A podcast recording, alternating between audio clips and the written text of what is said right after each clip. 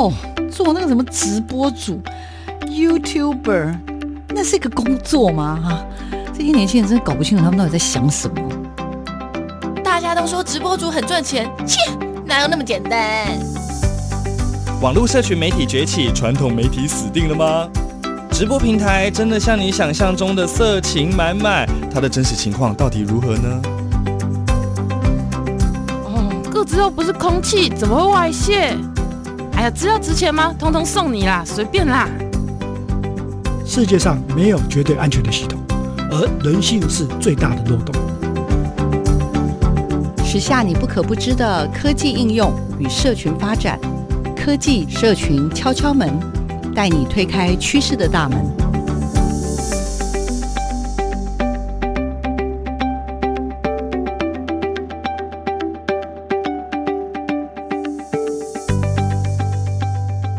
欢迎收听科技社群敲敲门，我是主持人小黄老师。各位空中的听众朋友，大家早安！礼拜六的上午超适合听我们科技社群敲敲门哦，带大家去认识在科技跟社群上的发展，各式各样的发展。这礼拜要带大家去认识是什么样的发展呢？嗯，陆陆续续我们推荐了很多科技上的新趋势，甚至是很代表性的人物。社群上也颇有影响力的一些指标性的所谓的意见领袖啦，那但是但是终究我们还是有时候要回过头去去了解一些产制的本质。我们在最近呢，呃，带着大家开始去，不管是认识 AI 啦，认识一些科技的发展啦，甚至。也谈到了一些些元宇宙。好，我们今天要来继续继续聊元宇宙里面发生的事情。那元宇宙发生的事情不是只有内容上的改变，我觉得还有一个就是所有的在产值上也产生了天翻地覆的变化。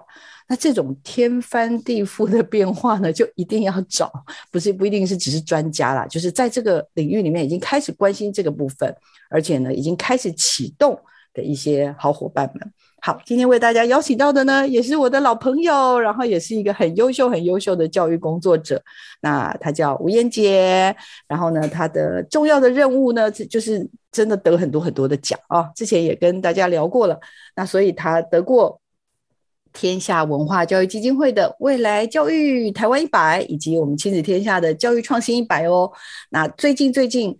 就是我看到他出了一系列的新书，我就想说，哇，太好了！我要赶快邀他来跟听众朋友分享一下，到底燕杰呢，在最近呢，他又启动了什么样的一些关心？那燕杰过往都是做动画方面的各式各样的，不管是编剧啊、导演啊、制作人等等。那这次呢，他推出的呢，除了在定格动画上面的一些。这个书籍的这个推广之外，另外另外，他也进入了元宇宙的影音制作，所以赶快邀他来跟我们大家分享一下他最近在做什么，在想什么，以及他看见的未来是什么。来，我们请燕杰跟听众朋友打个招呼，请。Hello，小黄老师好，听众朋友大家好，我是吴燕杰，大家叫我 Jet。Jet 呢，就是燕杰呢，就是长期以来你都一直一直很关心动画，对不对？然后最近最近怎么除了动画之外呢，又伸展到元宇宙这件事情了？来来来，先跟我们话说从头聊一聊这事儿怎么发生的，好不好？老师知道嘛？就是最早我其实是念电影系，对。那后来毕业以后，呃，因为呃当时的发展，所以进入到动画公司上班啊。然后到动画公司上班以后，后来离开动画公司，我发现哎，大家都不看动画节目，都在自己做。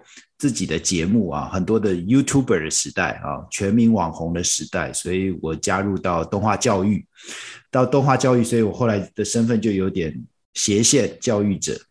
呃，最后教了两年以后呢，一个机缘巧合，好像是二零一六年吧，一五年的时候，呃，那时候呃，Christopher 就是当时他还在甲上科技啊，这个陈风平呃总监啊，他的那个时候是在呃甲上创意当副总，他们旗下有两款软体是 iClone 啊，是做三 D 动画的，还有一个是呃 Cartoon Animator 是做二 D 动画的，那。他那时候想要推展到儿童教育来，哦，想试试看小朋友能不能够去用这个，嗯，高中职大学在使用的专业软体。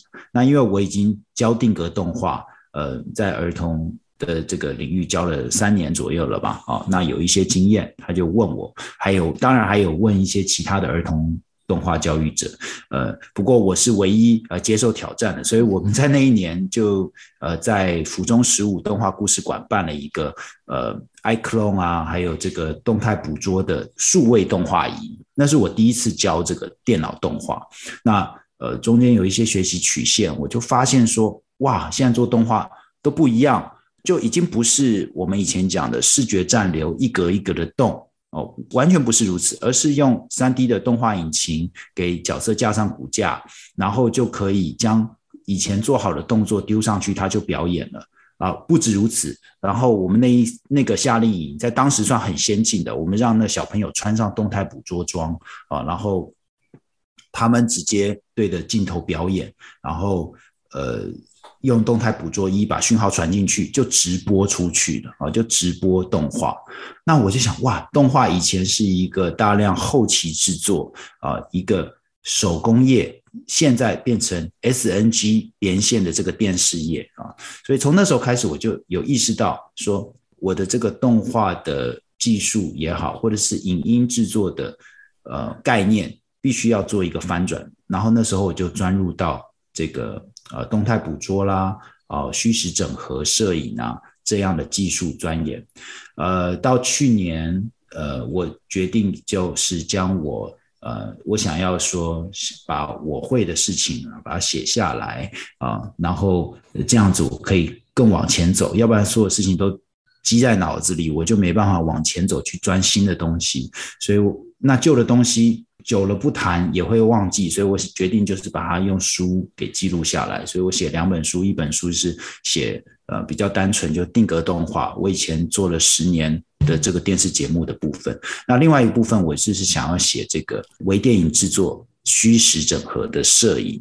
刚开始是虚实整合摄影，大概是占书的一半左右。那我还要跟出版商，他是说希望我能够写微电影制作，然后他说：“哎，你这个虚实整合摄影。”这个到底是讲什么东西？我就跟他解释，讲完以后，他就说：“哎，我觉得整本书有趣的部分就在这里，你干脆整本书都写这个好了。”所以我就整本书就写这个，写写写写了两个月以后，然后大家就说元宇宙，然后我就说：“哎，其实虚实整合摄影，呃，以前要讲都要解释好久。那哎，这个祖克伯格发明这个词，呃，Metaverse 啊的影音。”大家一讲就可以通，所以我们就把书名就改成《元宇宙的影音制作指南》啊。那它里头主要介绍就是如何去在虚拟世界里头帮摄影机建立 digital double 虚拟分身，然后同步的啊虚实整合在一起，实体的摄影棚发生的事情在虚拟世界同步发生，在虚拟世界同步合成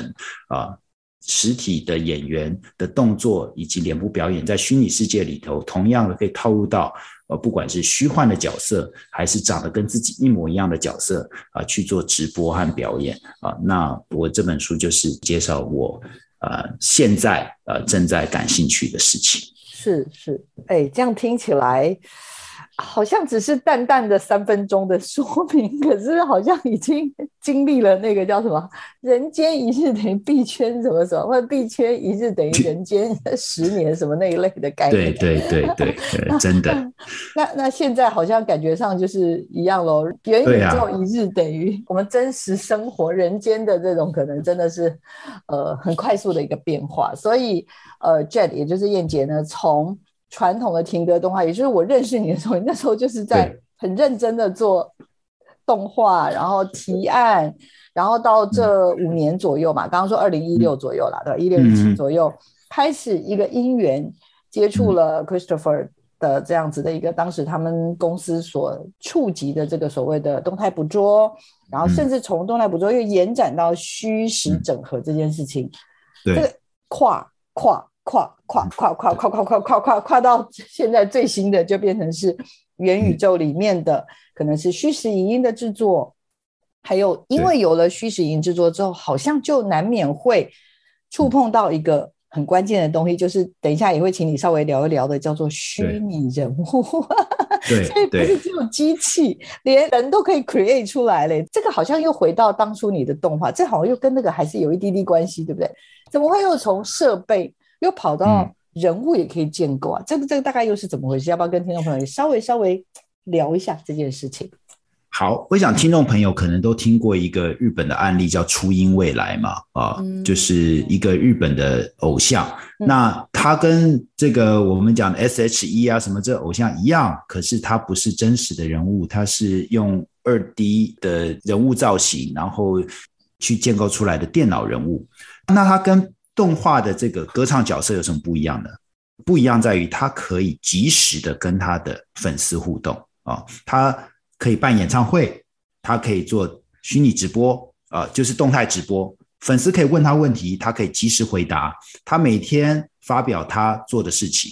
那后来用这样子方式，就是建构一个虚拟角色来做，呃，偶像团体也好或什么，就案例就很多了。像日本有一个 IMA I M A 啊，IMA，他有一个 IG 账号。啊，然后每天都发表自己的时尚。他现在也跟林濑遥啊，很多的日本一线明星一起拍广告。可是他不是真的人啊。在美国，呃，也有这个呃虚拟偶像的选秀啊，就像星光大道一样。其实他选的不是真实的歌手，而是选择后面有一个可能很会唱歌的人，但是前面长得像阿凡达一样的这样的歌手啊。因为他是动画人物，但是他是可以及时在舞台上回答评审的问题。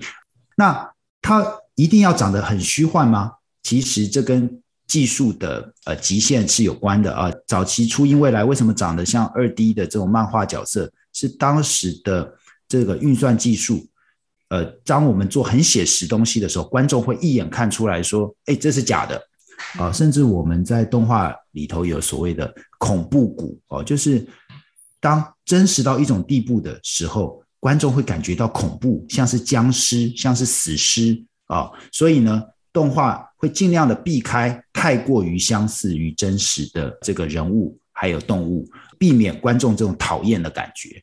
可是现在技术已经跨越了，就是我们做出来这个角色叫做 Meta Human，他的毛细孔、他的毛发，你几乎啊，如果他不是做太夸张的表演，你几乎看不出来他是一个假人。啊，那他在虚拟世界里头可以跟你互动，他可以透过一些现实世界的平台，比如说 Instagram、Facebook、YouTube，跟我们做互动，你感觉他真实存在啊。像是欧洲有一个虚拟网红叫 Mikela 啊，米奇拉，他的 IG 有几百万的这个 follower，然后他每天就讲这个青少年他的生活所发生的事情。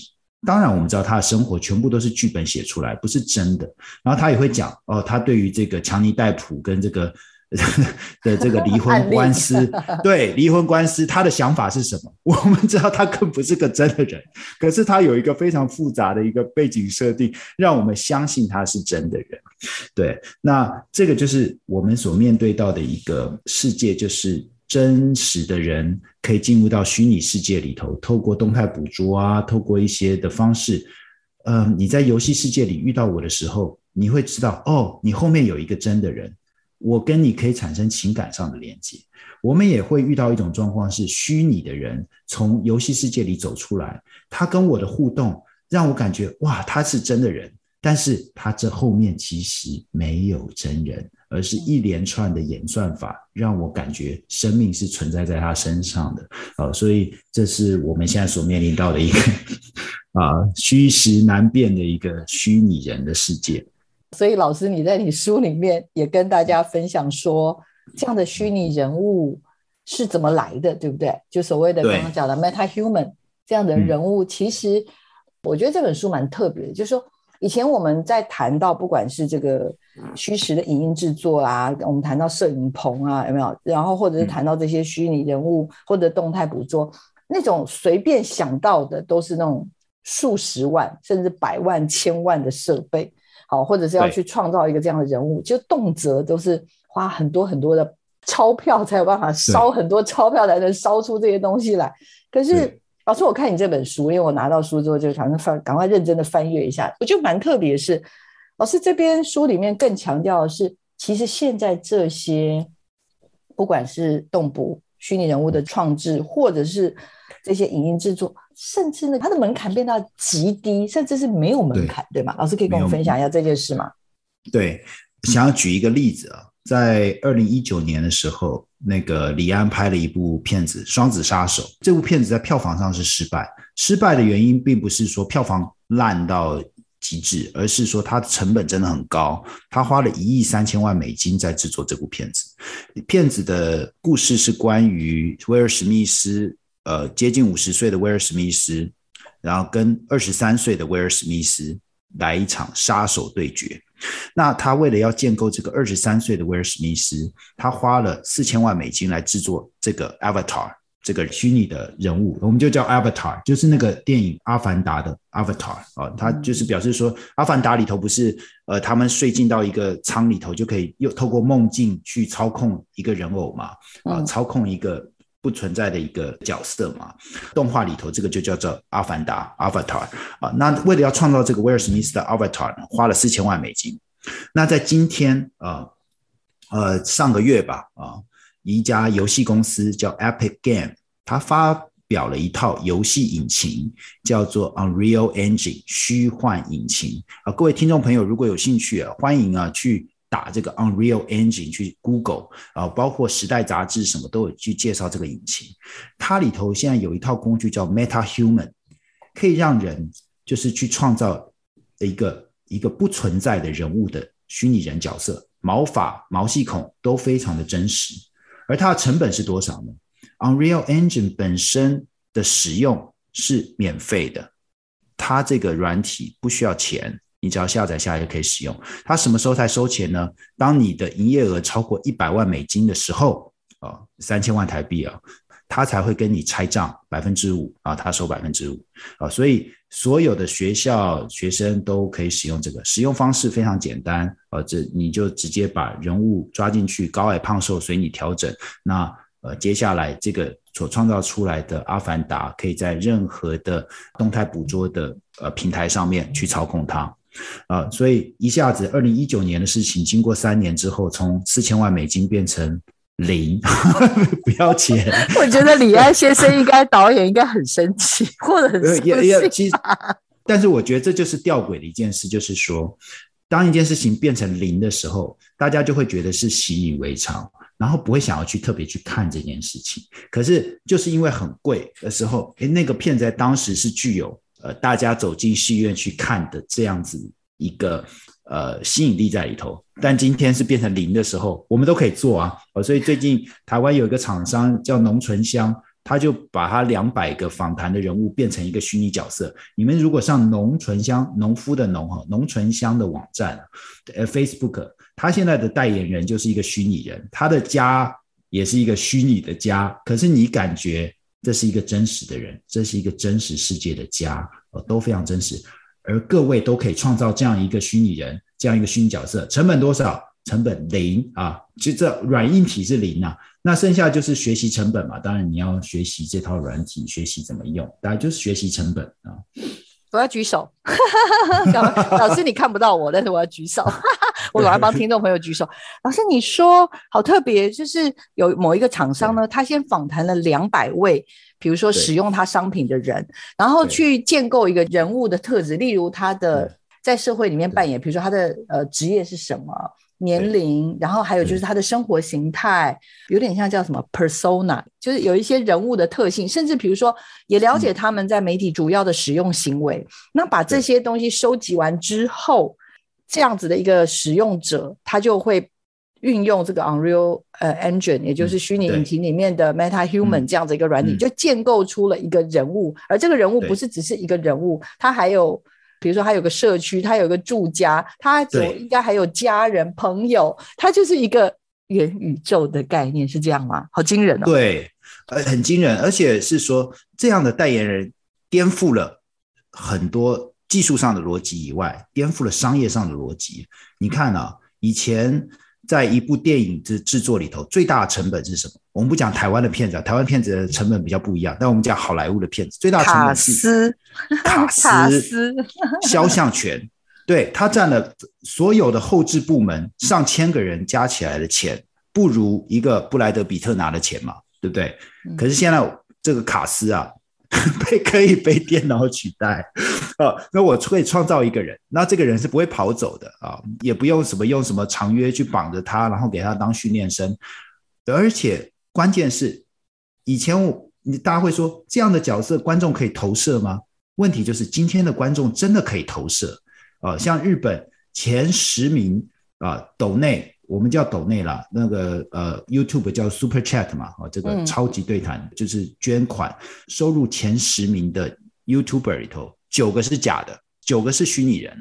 嗯，所以观众是可以投射情感在上面的，嗯、然后他的这个肖像权就被打破，而且肖像权是掌握在自己角色创造者的手中，对于公司的运用就很多。这个非常怎么说？就是在之前有一次，我们也找了那个。呃，Christopher 来节目就聊了，风平聊到就是所谓的 VTuber，因为他是 VTuber 协会的这个这个理事长嘛，哈，所以他其实当时也谈分享过，在这个节目当中也谈到了趋势，而且当时他也特别的强调，像日本，尤其是在日本啊，哈，这个很惊人，就是说，因为你要找代言人，老老是在担心他有没有，例如 会不会有一些绯闻啊，或者是什么又有一些什么离婚啊，什么这些的状况，所以你就变成是。你花了钱请他当代言人，但是你又会担心这中间有一些变化，所以为什么后来 VTuber 在日本是可能，比如类似泡面啦，嗯、甚至还有很多现世的代言人都是 VTuber。对，而且可能为了要让他比较能够平易近人，还可以给他创造绯闻。像最近有一个 VTuber，、哦、他不是绯闻，叫童声可可，他曾经是最赚钱的一个呃虚拟人物啊，是他退休了。他 办了一个隐退仪式，所以就是说，这个虚拟人的世界，就是他会创造一个，呃，让观众觉得他真实存在。哦，韩国也走在很前面，韩国那个呃有一个工作室叫 SM 啊，大家可能都知道，呃，什么呃防弹少年团啊，啊，嗯，他现在创造一个女团叫 aespa，这个 aespa 呢是是个真实的女孩子，但是她在元宇宙里头有她的元宇宙分身。可以跟粉丝可以到元宇宙里头，就虚拟的这个 VR 世界里头去跟他们互动，然后他在那里头也办演唱会，在疫情期间爆红的这个 aespa，他们背后的的背景设计非常的复杂啊，他们的成长经历为有些真有些假啊，还有反派，还有他们的故事这个 story arc，然后他们想要创造一个像是什么，像是那个 Marvel Universe 那个。Marvel 不是有背后这个蜘蛛人认识钢铁人，对，漫威蜘蛛人认识钢铁人，又认识美国队长，然后他们背景故事是什么？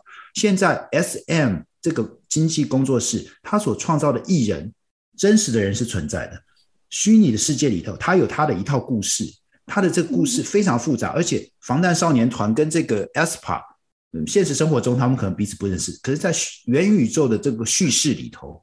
他们是互相交缠在一起，前世就认识的，所以就是 好了，很有趣，很有趣。老师，老师，这个太精彩了，我们等一下慢慢聊，因为时间差不多了。我们现在要中间要稍微破口一下，可是实在是太精彩了，听众朋友应该跟我一样，就听了觉得不过瘾。老师完全没有讲到那种可怕的科技，前面可能有不小心出现了三十个专有名词，例如等一下我们可能要跟大家很快的定义一下什么叫射箭哦，好，颜色的色，键盘的键，好吗？然后呢？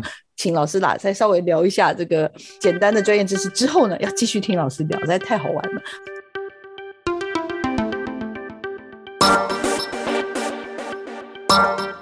生活中有哪些科技知识与应用呢？透过任意门带你练就一身穿墙术，悠游于科技资讯的银河宇宙。科技任意门。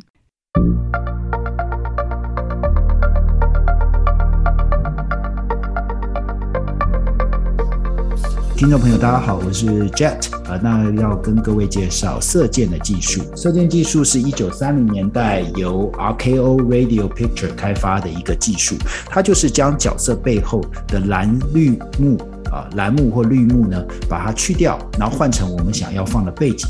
广泛运用在比如说开车场景啊，啊，骑这个车子停在摄影棚里头，然后但是我们用蓝绿幕，感觉这个街景不停在移动，或者是超级英雄电影，我们让蜘蛛人在啊八十二层楼去做危险的动作，那我们不用让它掉钢丝，我们只要用蓝绿幕把背景给换成我们想要放的背景就可以了。呃，那为什么使用蓝色跟绿色呢？原因它是光的三原色，蓝色、绿色跟红色。那这三个颜色在去除的时候会最干净，而且最不会去除到其他的颜色。各位听完之后，不晓得你们懂了吗？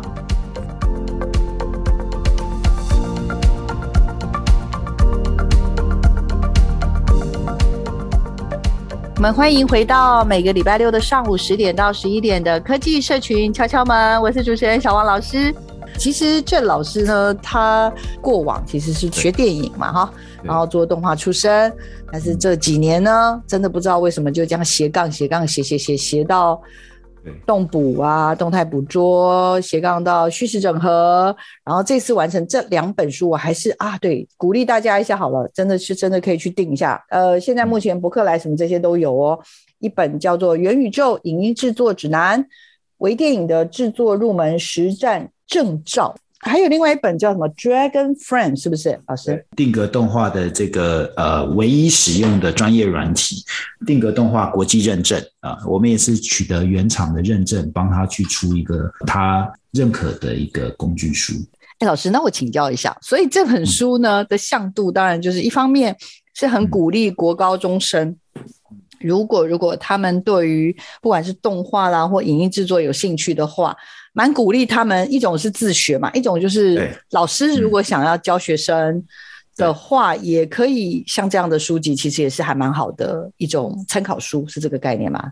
有一个所谓的制度性的方式，能够让大家了解哈，所以超棒的。好，我们继续要聊一些最近像这个什么车站。应该说场景，月中车站，对。对，场景，然后那个是一个车站，所以老师就打开了一个 YouTube 的频道给我看，嗯、然后呢，我就看了那个内容，老师说你看看这个车站，你注意一下它有什么不一样的地方，然后我看一看，我就觉得嗯，真的感受好像到了日本介于都会跟乡村之间的一个、嗯、一个车站的日常，然后镜头还带着你爬楼梯，然后还有。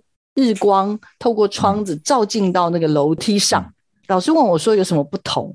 我那时候其实心里有一个问号，但是因为我觉得他问我一定不可能是真的，所以我跟他说应该有一些东西不是真的吧？答案是什么？老师请自己公布一下。答案是，嗯，答案是呢，这整个车站，呃，整个影片都不是真的啊。他这个车站是一个意大利的一个艺术家，透过呃虚幻引擎。五啊，第五代最近才发表的 Unreal Engine Five 所制作出来的一个车站啊。那在这个车站里头，如果各位上呃 Google 月中车站，越南的越，中国的中，越中车站啊，虚幻引擎 Unreal Engine，你们可以找到这一片影片。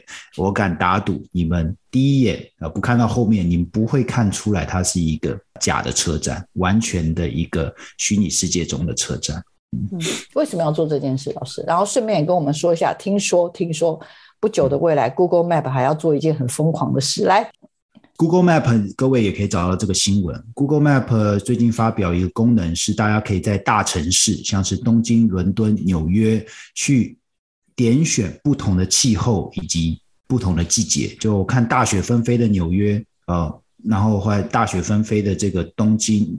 大太阳的这个伦敦等等啊，这 Google Earth 了哈，Google 地球，各位所看到这个地图所呈现出来的状态，并不是说 Google 派了它的三百六十度的拍摄车啊，一年四季去不停的采集资料，不是的，这整个城市事实上是建构在虚拟世界里头的一个虚构城市，只是它长得跟伦敦还有纽约还有什么都是一模一样的。然后在这个三 D 环境里头，当然我们就可以去呃。给它不同的灯光条件跟气候条件。好，为什么要做这件事情？过去我们在制作呃影片的时候，搭场景是一个很大的工程吧，对吧？在好莱坞不是有这种假的这个 LA 不是有假的纽约市吗？哦，嗯、然后在加拿大也有啊、哦，在这个呃拍魔戒的时候，呃，在这个纽西兰去大型的场景，未来这些在虚拟世界里头就很容易建构出来，而且它的成本是多少呢？虚幻引擎五，就我刚讲，它是免费的，所以就我们每个人呢，如果你想要把这个台北市炸过一遍，然后大家都做得到。第二个意义是。我们以后会有所谓的数位城市，大家可能都听过这个词，叫数位城市。那数位城市就是我们每一个城市里头假设的一个情境是，每个城市里头的每一辆车、每一个红绿灯、每一个人身上都有感应器，在这个虚拟的世界里头有一个完全镜像的。相对应的城市长得一模一样，它的运动方式、它红绿灯变化、它的汽车移动、它的人群移动是一模一样的啊。然后我们可以在这世界里头去呃做任何的假想设定。那它的价值是什么？数位城市的价值是它可以去做防灾演习啊，哦，我可以给它不同的情境状况啊。那我不需要真的叫大家万安演习，全部躲进地下室，不需要。我在这个虚拟世界里头可做各种。情景来测试，它会跟真实世界长得一模一样。当然，你要拿它来做电影也是没问题的，只是是不是杀鸡焉用牛刀啦？但是就是说，这个工具是可以非常轻易去做电影、做测试等等等等。嗯，感觉上大概都是呃，由于运算的部分，比如说对电脑的这种 怎么讲，不断的越来越强大，嗯、然后让以前觉得做不到的事情。由于刚刚讲的，呃，运算的这个部分，甚至有更多是像刚刚讲的那个一年四季的变化。比如说，你到了这个 Google Earth 好了，嗯、对，你想要知道这个地方春夏秋冬一年四季的变化，你都你都有机会可以去，刚刚像刚刚所说的，透过。背后的这种演算啊，什么这些，并不需要真实的有人去帮你拍一年四季的缩时，它也可以去呈现。对，对，然后 Google Earth 算是走的比较保守。如果想要，甚至可以说全球暖化。二十年后海平面上升什么样子，啊、你都可以看得见吗？也就是说，这些东西的转变，它有非常多的可能性。那还有刚刚所说到的，嗯、呃，所谓的叫什么数位城市，是对，呃，我们现实的这样的生活，我们有很多东西是不可逆的。因为有很多的状态是，如果真实发生，要怎么去运作，怎么去运行，我们不需要真实的去去做，我们可以在这个城市、数位城市里面、数位世界里面去做这样子的一个推演，然后去了解这中间的一些呃可能性。那这些我我其实今天真的在聊最多的时候，还有我在看这本书的时候，我我其实脑筋一直想一件事情，也就是今天最想要请念杰老师分享，Jet 分享，就是因为我自己。小黄老师目前也是在世新，也有在正大，陆陆续续都有在带一些课。我也在一些可能医学大学 带一些通识课。但是我最常想的问题就是，现在的整个这样子的一个发展，产生了很多从传统的什么色键颜色的色嘛，哈，key in 那个键盘的键，然后到后面的这些已经所谓的科技舞台的这种出现。那这些东西的转变，跟我们现在，比如说我们现在一直都在训练学生，带孩学生去思考行业里面的一些产制的流程，但是这个中间看来应该是有影响，而且是大大的影响吧。就是，其实我在看的时候有 有一种很深的从心里面 启发出的焦虑感。我我希望这是我的多虑耶，但是感觉上好像不是。老师，你要不要分享一下这个部分？呃，首先先跟小黄老师分享，就是说焦虑感是我们在看到这个快速的发展，早知道知识的半衰期这么短的时候，大家都会焦虑。我所有认识科技界的朋友都很焦虑，那不焦虑的是不知道的人，只要知道 这就好。我很焦虑，对，焦虑是表就是知道了哈。那我觉得在产制上面，学生的训练是一个很大的分别啊，像是以前我们的。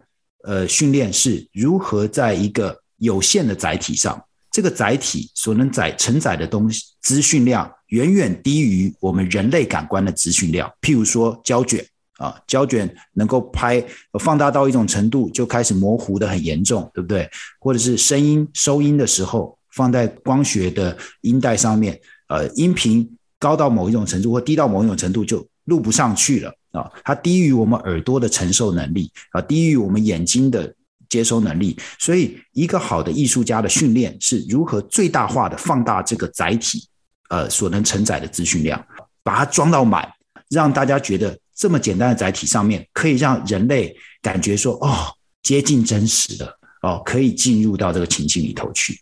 可是我们现在学生所面对的科技是一个相反的状况，是我们人类的感官跟不上载体所能承载的资讯太多了啊，在这个虚拟世界里头的，你我们可以创造一个一模一样的世界，这里头有比真实世界还要多的人在走动。如果如果是我们想要的话，然后有些人是真的，有些人是假的，有好几个人可能被一个人在操控，他有八个人格在这世界里走动，他的频宽远远的超过我们感官所能够的频宽。那所有东西都是无限的时候，艺术家到底要训练什么事情呢？以前我们训练的是如何在载体上面去放最多的东西，来去让观众感到满足。现在我们反而是要训练。如何让观众能够聚焦在我们想要他聚焦的事情上面？这个逻辑完全是相反过来，在节目策划上，什么各种方向都是相反过来的。呃，就像说，突然之间我们进入超商，我们说你有你的银行的存款是无限的，你的买菜车是无限的，你能够花用的东西都是无限的。嗯，只唯一有限的是，唯一有限的是你的肠胃是有限的，你时间是有限的。那你要买什么？然后一个专业变的是帮助他们去做这个选择，呃，而不是说在预算之内去做最好的选择，这完全是两个相反的概念。我会问学生说：当现在你可以创造一个各式各样的场景都不用钱，各式各样的拟真角色都不用钱，那你要做什么？你还会做电影吗？你还会做像电视剧这样的叙事，就是二十五分钟、四十六分钟，然后有三段广告、六段广告的叙事吗？这是一个问题。我们的想象力常常会被旧的媒体给局限住。我们现在在制作元宇宙电影、VR 电影或什么的时候，我们发现它都还是电影的叙事逻辑、电视的叙事逻辑，但其实那是小看了这个媒体。但是我们没有办法，我们必须要做。我们在做的第一个作品、第二个作品，我们会被我们过去的经验给局限住。不过，我觉得学生他们面对的是未来的世界，他们要服务的是未来的观众，他们要把他们的这个思想给打开。嗯，他们要去想，我们用这么大的一个工具，我们还要做旧的这个这么小、这么薄的东西吗？啊，我希望这个专业的学生能够往这方向去思考。嗯，Jet，其实你刚刚聊到就是。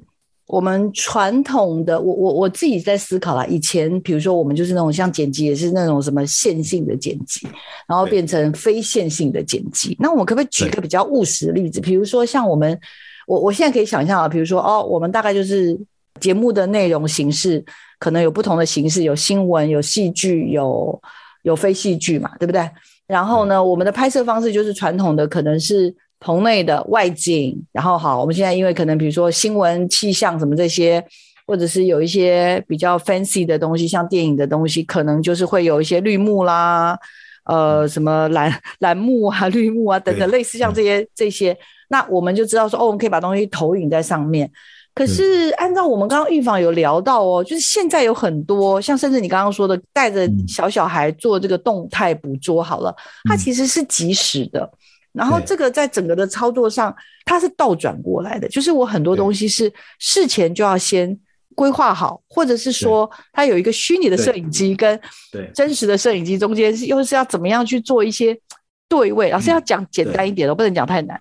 我想要让听众朋友稍微了解一下这中间 制作的逻辑，跟就是因为这种硬体的想象，我想听众朋友大概也都了解。其实现在有没有电视台不是都有绿幕吗？这大家都知道，但是这个东西。如果加了刚刚讲的虚实这个部分的规划，再加上动态的捕捉，再加上可能会有一些虚拟的人物之后，这整个的产制会发生什么样天翻地覆的改变啊？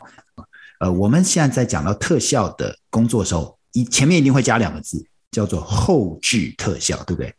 后置就是我是在拍摄以后来去做的事情啊。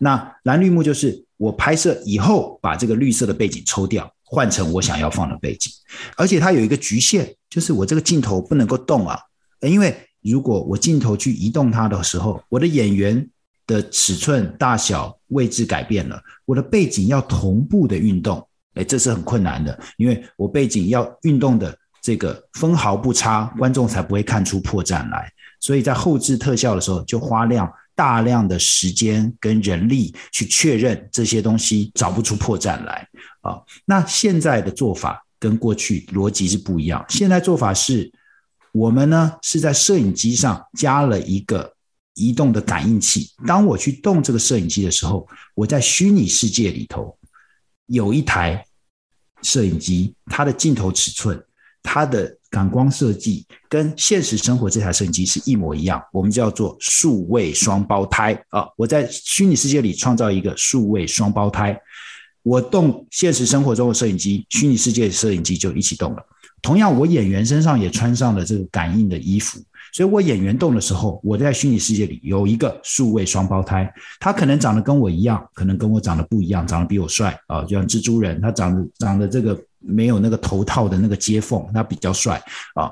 然后呢，在这个虚拟世界里，我就可以放入。各种各样的场景了，对不对？我要放纽约市，我要放什么市都可以。我可以自由自在在摄影棚里头去运动我的摄影机，我可以自由自在的呃尝试不同的场景的呃演。导演说：“哎，我觉得纽约不够刺激，我换到这个外太空去啊，他马上就可以换了，因为在虚拟世界里换一个场景只是分分钟的事情啊，我马上就可以换，而且我马上就可以看到。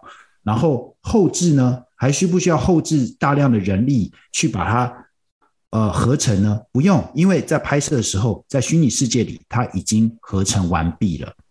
嗯，那而且我在后置的时候，我只是做一个选择，我要用哪个镜头来去拍摄这个我在现实生活中拍摄。所以以前我们叫做后置特效，现在后置这两个字要拿掉，特效是在当场做的。然后呢，既然是当场做，就表示说。我的电影不用在拍摄完毕，过了一年的后置以后才上片。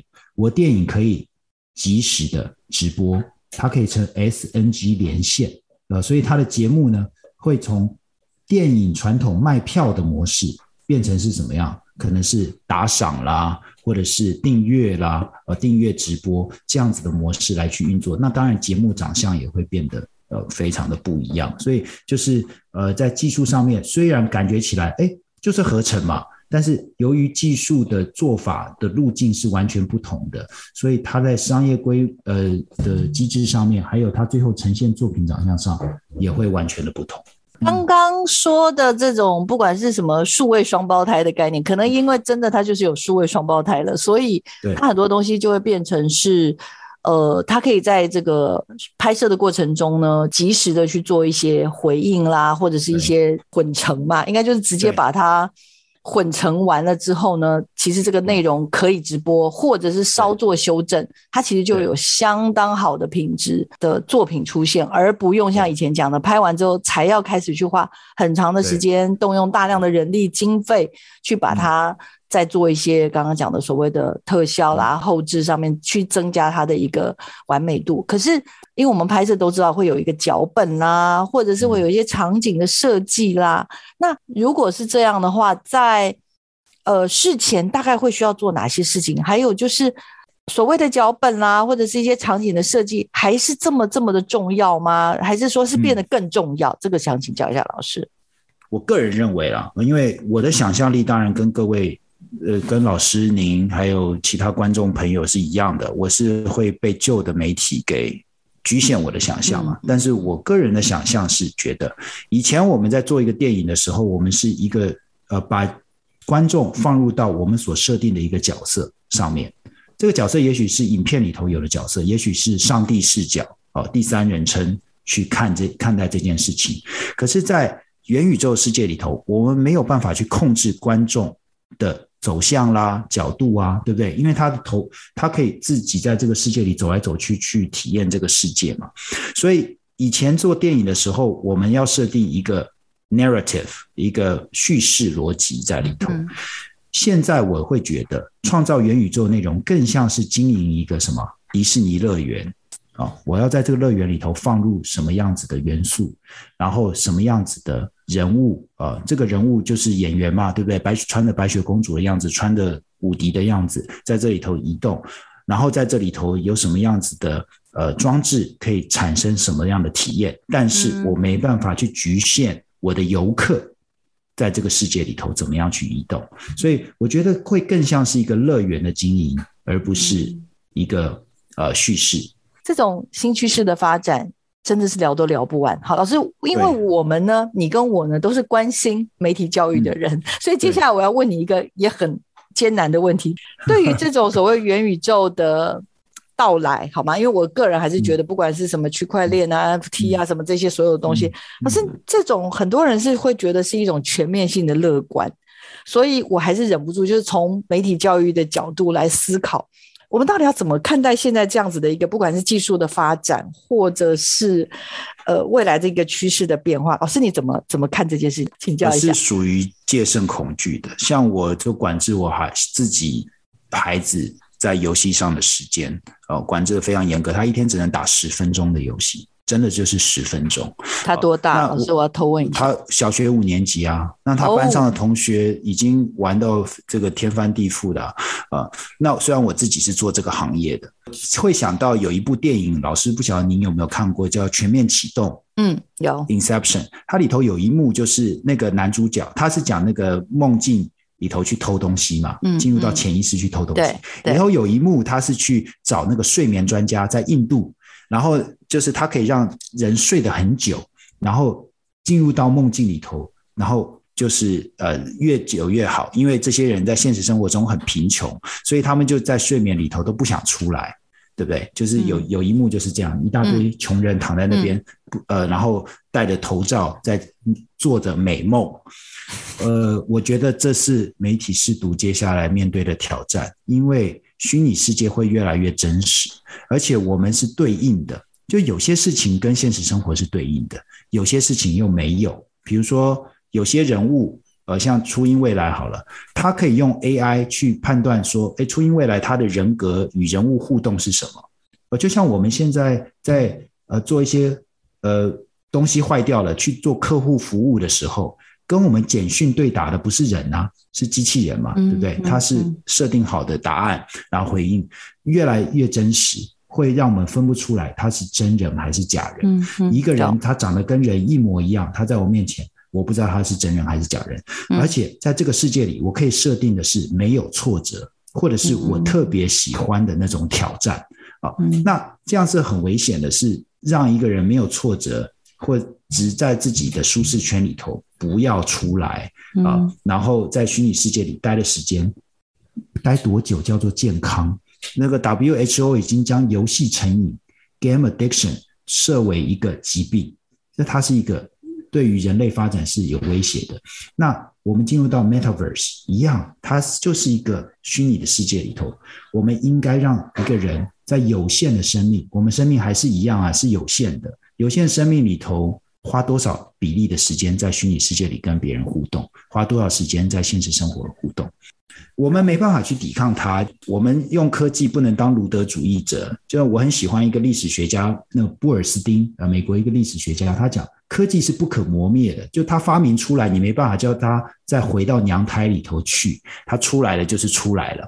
那我我觉得 Unreal Engine 这些东西出来了就是出来了。我们会面对这样的世界。讨厌也没办法，只能接受它。但是我们要管控它。嗯啊、哦，我不是乐观主义者，我觉得这东西不管控是很可怕的。而且这个东西是有些管控权力不掌握在政府手里。比如说像 Unreal Engine 这个公司是个美国公司，美国有权力管理，透过它的政府管制法。那台湾呢？就像台湾，你要管理 Facebook 的言论是有困难，我管理 Facebook、YouTube 的言论有困难。真的。那我们虚拟世界，它对于一个盈利公司而言，我当然希望大家尽可能的在这个空间里头花最多的时间，花最多的钱。那我们政府能做些什么呢？回应到教育的本质，所以我其实觉得从你嘴巴里每次说出来，我真的都会觉得很 很开心、很感动，觉得这些事情我们需要让更多。师长们了解，那当然不是说大家不要去碰，而是在体会的过程当中更了解。对孩子而言，对年轻人来说，去接触这些新的科技跟社群，到底可能整体的发展是如何？然后我们又在发展之前，不管是在产制上，或者是在所谓的影响面上面，在接收端这边，可能有还会有什么是需要特别注意的事情？从 Jet 来分享，绝对是最适合不过。谢谢 Jet，请大家支持一下老师的新书《元宇宙影音制作指南，以及我们的 Dragon Frame 的定格动画国际认证。我们谢谢燕杰老师，也谢谢听众朋友持续锁定我们的科技社群敲敲门。我们下礼拜见了，谢谢老师，谢谢，好，谢谢，拜拜。拜拜。